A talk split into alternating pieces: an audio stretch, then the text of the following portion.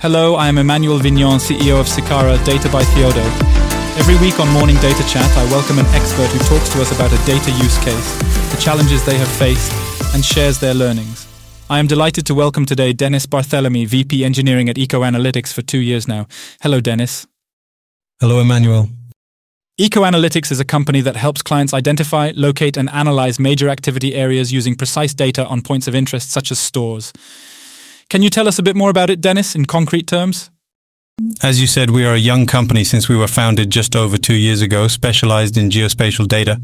We provide our clients with data sets, that is to say, large volumes of data around points of interest, so buildings, gas stations, restaurants, bars, etc., which will allow them to better understand the world around them and to innovate more quickly. So, a company very focused on data. And you, Denis, in your career, you have always been at the heart of data challenges for over 20 years now, even more. You spent 19 years as the director of R&D at One2Team, then as VP engineering at AODocs, and then you joined Echo Analytics two years ago.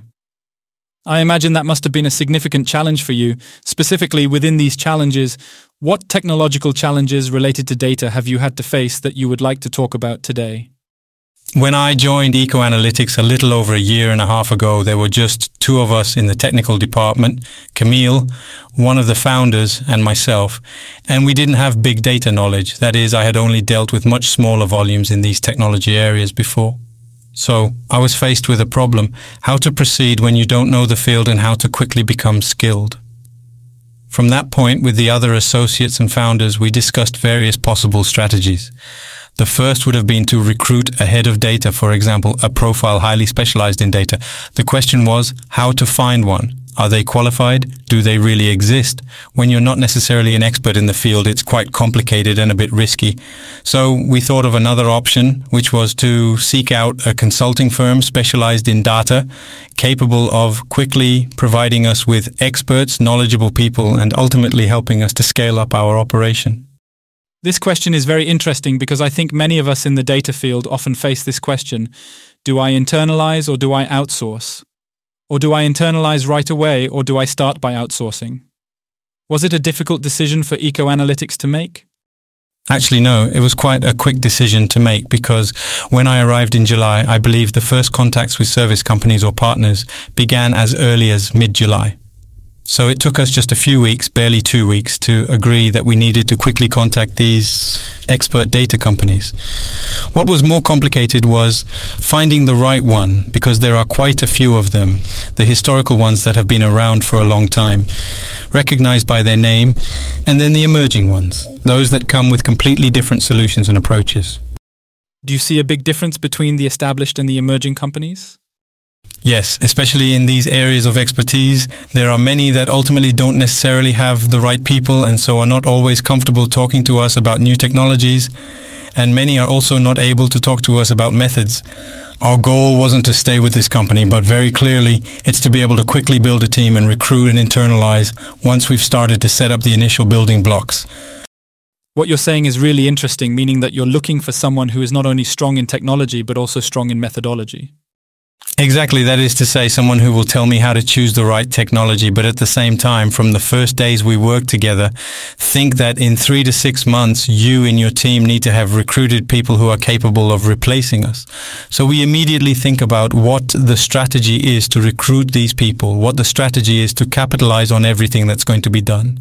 So we immediately think about documentation. We immediately think about work methods. Naturally, there are many work methods that exist in technology. Some are very well tested but there are few that consider in particular everything that will be in management. And that's where, with Sebastian, the CEO of Echo, when we saw this range of companies, we thought there's one that seems to stand out from the others because it's precisely capable of offering us the technology, the method, and also very approachable people. I want to go back to the initial choice. One might naively think that when you're a data startup, you have enough attractiveness to recruit someone strong, like the head of data you were referring to earlier. So I want to ask again, why didn't you think to leverage this attractiveness? Because first of all, this attractiveness, when our name means nothing to anyone, is not so obvious. As a result, the first hires were, it must be said, quite complicated. That is, naturally, it's quite risky to join a startup where there are just three people in tech or about 10 people in the company. So it's not as simple as that. The advantage is that once you have the first lines of code, once you have a first data lake on the right technologies, and you start talking with a first head of data with candidates and you show them what you've done, they think, ah, yes, okay, not everything is great, but there are things already in place and there is potential. That is, choices have been made, good technologies have already been implemented, there are good working methods, there are things already running, and there is also a desire to learn. And I think that's something fundamental as well. When you're at this level of creating a company, you have to learn very quickly, and you don't necessarily have the time to go through your own learning curve. So you also need to seek out experts. The time to market aspect is important, actually. Very important. Actually, outsourcing allows you to move faster.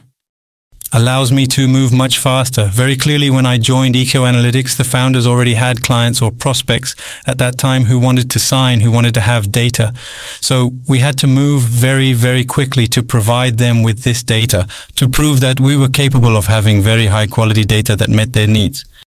Exactly. You mentioned something interesting earlier. It's when I outsource, I build something once I have something built, it's much easier. I'm more attractive because then I can show something to people and I'm not just a startup with three people. So, how long did it take you to have this first tangible element that allowed you to recruit your first strong guys into the team?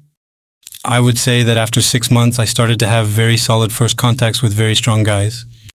That you couldn't have had before? That I couldn't have had before, definitely. And then it's, it's a snowball effect. We hire one person for example, our first hire in this area was a head of data, Kadir, who was particularly impactful from the first few months, who, thanks to him, allowed us to bring in a number of people, talents who recognized his leadership abilities, both technological and managerial. And then, month after month, the team grows. We've now reached about 20 people in this R&D team, with very, very specialized individuals. We have several PhDs from very prestigious schools or universities who have already written papers, who have already published.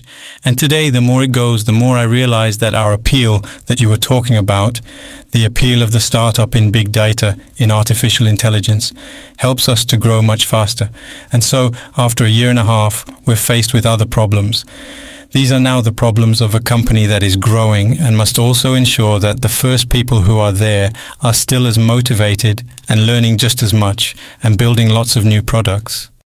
We've talked a lot about the very positive things related to outsourcing. There's another aspect that is interesting, which would be interesting for our listeners. Are there more difficult aspects? Have you had disappointments? Have there been things that happened? You didn't imagine it could happen like that? Do you have difficulties specifically related to outsourcing? What's very comfortable with outsourcing is that we quickly get those famous experts working for us.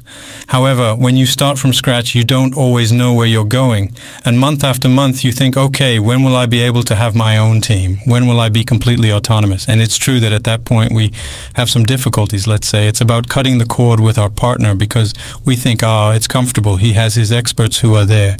He can make them available to us quite easily. And no, in fact, at some point, you have to be able to say, okay, here we are. We have enough internal resources. We've understood that we can manage on our own and that we need to part ways with the partner. And it's true that this is the most delicate moment, let's say, of the relationship. I have a rather frank question for you. Did it end up costing you more than what you had initially imagined? Oh, well, yes, very clearly, yes. It's always a no, I think we should have been maybe more realistic about the cost from the start. We underestimated actually the cost of building this first block because in the end, as I was saying, we have our first customers. We know we need to bring them value, but nevertheless, we don't know how. And so it takes time. And then you also learn things while building the beast. But at any point, did you make the choice to invest more than what you had imagined? Do you regret it today? Or do you think that it brought you value because it allowed you to build what Echo Analytics is today? Or could you have done things differently? No, I think we should have been maybe more realistic uh, about the cost from the start. We underestimated actually the cost of building this first block because in the end, as I was saying, we have our first customers. We know we need to bring them value, but nevertheless, we don't know how. And so it takes time. And then you also learn things while building the beast. And then you also learn things while building the beast. Exactly. We learn things, we encounter problems that we will solve day after day. And we need a lot of knowledge, a lot of expertise. And that ultimately takes time. Okay, very interesting. And so the decision to say at some point, that's it, I'm independent, the weaning, did it take you a long time to make? Was it a difficult choice? No, in the end, the cost aspect somewhat forced us ultimately to say, ah, there, we need to stop. So it was a bit of a way to make the leap. And then in retrospect, the work had been well done. There are always things that we can improve that we could have done better. But nevertheless, in the first few months on our own, we managed quite well. We were able to recruit the right people. And today, I have no regrets about this choice. And if I had to do it again, or if I had to advise other startups, I would tell them to do exactly as we did. That way, you move very quickly at the beginning, and then you gain independence and you grow. Excellent. Listen, thank you very much, Denis, for sharing your experience. If I've understood the most important points you've made, they are one, outsourcing allows you to reduce the time to market. It allows you to move faster, to accelerate, and to create that attractiveness that enables you to build your team. The second element is that it's not just a technological aspect, but there's also an extremely important methodological aspect. So you shouldn't just hire someone because they are technically skilled, but also because they can contribute to the methodological part. And finally, the third element is that you need to know when to stop at a certain point too, because the goal was to create a real team. Exactly. Thank you, Denis.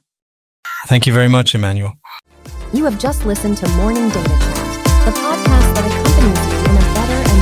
efficient use of your data. Find it in full on the Sicara.fr website. We look forward to seeing you soon for a new episode.